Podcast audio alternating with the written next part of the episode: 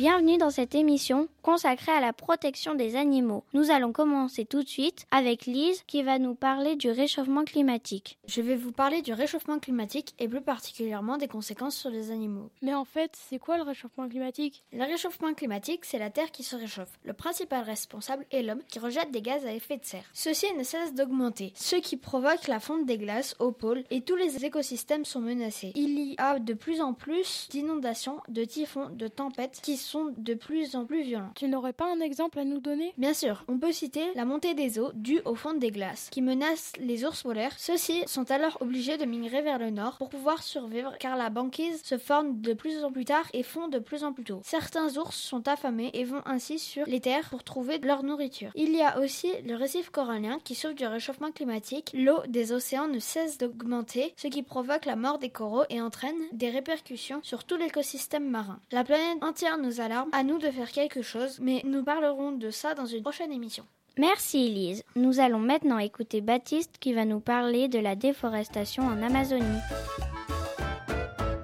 La plus grande partie de la forêt amazonienne se situe au Brésil, un gigantesque pays d'Amérique du Sud. Elle est menacée par un grand nombre d'incendies. Mais comment sont déclenchés ces incendies? Ces incendies sont déclenchés par des personnes qui veulent utiliser les terres pour en faire des champs. C'est une catastrophe à la fois environnementale et mondiale. Mais pourquoi est-ce une catastrophe? C'est une catastrophe car la forêt nous permet de respirer puisque les arbres fabriquent de l'oxygène. De plus, l'Amazonie héberge plus de la moitié de la biodiversité mondiale. Il y a par exemple 40 000 espèces de plantes, plus de 1500 espèces d'oiseaux et plus de 500 espèces de mammifères. Mais si nous n'agissons pas, la plupart de ces espèces pourraient malheureusement disparaître. Merci Baptiste. Et maintenant revenons en France avec Maïwen qui va nous parler de la chasse.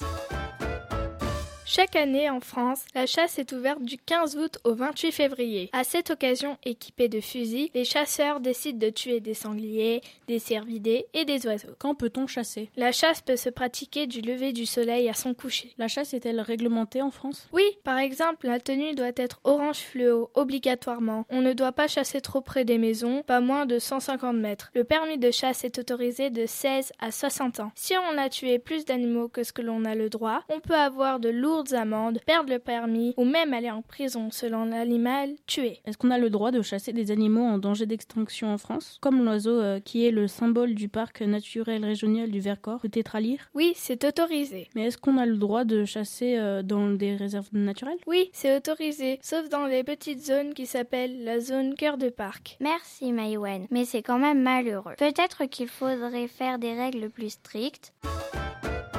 Mais voici un autre exemple de chasse scandaleuse. Les orques, baleines et belugas qui sont attrapés dans les océans, peut-être enfermés dans des aquariums ou des parcs aquatiques. Kim, peux-tu nous en dire un peu plus? D'après le journal Le Figaro publié le 24 février 2019, au Maryland d'Antibes, dans le sud de la France, les dauphins sont mis dans des bassins petits, sales, mal entretenus et inadaptés. Pourtant, les dauphins n'ont pas l'air malheureux, on dirait qu'ils sourient. C'est à cause de leur morphologie. Voilà ce que dit John Agrove, ancien soigneur au Maryland et Muriel Arnal, fondatrice de l'ONG One Voice. Les animaux sont malheureux, ils deviennent fous à cause de l'ennui, du stress et de la dépression. De plus, les bassins sont traités chimiquement avec du chlore, ce qui entraîne des problèmes de peau comme des brûlures. D'ailleurs, on peut signaler qu'il y a un très bon roman en CDI qui raconte l'histoire d'une orque devenue folle au point d'attaquer ses dresseurs. Quel est le titre de ce roman? Le roman s'intitule Titan Noir de Florence Aubry, qui s'inspire de l'histoire de Tillicum. Cette orque a été capturée dans la nature à l'âge de 3 ans et elle est restée enfermée pendant 33 ans. Elle est morte en 2017 d'une infection au poumon. On peut signaler qu'aucune orque enfermée dans un Maryland n'est jamais morte de vieillesse mais toujours de maladie. Et aucune attaque d'orque sauvage sur des hommes n'a jamais été signalée. Merci Kim. Oui, cela nous prouve bien que les orques ne s'épanouissent pas dans les Marinelands. A pas que dans les Marinelands que les animaux sont exploités. Jaoué va nous parler des animaux dont le rôle est d'attirer les touristes. Nous allons prendre le cas des éléphants nazis. Oui, des éléphants sont maltraités et brutalisés, surtout dans le domaine touristique. Non seulement ils ont déjà à supporter notre poids, mais ils doivent aussi porter des sièges qui sont lourds. Ils doivent obéir à l'homme. Cette pratique de domestication des éléphants continue, mais heureusement, cela diminue en ce moment même grâce aux associations de défense des animaux. Merci Jaoué. Les éléphants ne sont pas présents que dans le tourisme, on en trouve aussi dans les cirques. Maïwen, as-tu des informations sur les animaux de cirque? Oui, nous allons parler d'un sujet important, les animaux dans les cirques. Ceci est un phénomène mondial. Les animaux dans les cirques ne sont pas en très bonne santé ni en très bonne forme. Pourtant, il y a toujours beaucoup de cirques avec des animaux sauvages. En France, il y en a encore, mais de moins en moins. Le Portugal, la Belgique ou le Danemark ont même complètement interdit les cirques avec les animaux. Mais d'où viennent les animaux qui sont dans les cirques? Ces animaux sont sauvages, même s'ils sont nés en captivité dans les cirques. Tous ces lions, ces tigres, ces chameaux, ces éléphants sont enfermés à vie dans de petites cages et ne sortent que le temps d'un spectacle. Ces animaux sont souvent seuls, alors qu'ils vivent en groupe dans la nature et ils passent leur temps sur les routes. Souvent, l'enfermement provoque des comportements répétitifs, comme se taper la tête contre les barreaux de la cage. Mais est-on sûr que les animaux sont maltraités? Souvent, les dresseurs ont recours à des méthodes violentes pour faire répéter des tours aux animaux. Par exemple, les éléphants peuvent être battus avec des bâtons munis de crochets ou les félins peuvent être frappés avec des fouets.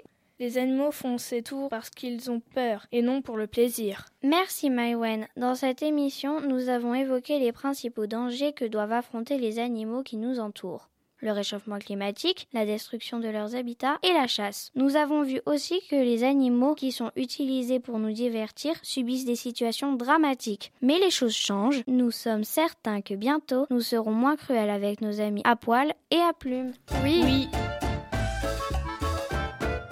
Cette émission est terminée. Elle a été réalisée dans le cadre de l'atelier web radio du collège Marc Boss de Chaveuil par Lise, Maïwen, Kim, Jaoué, Baptiste, moi-même et à la technique Ilan.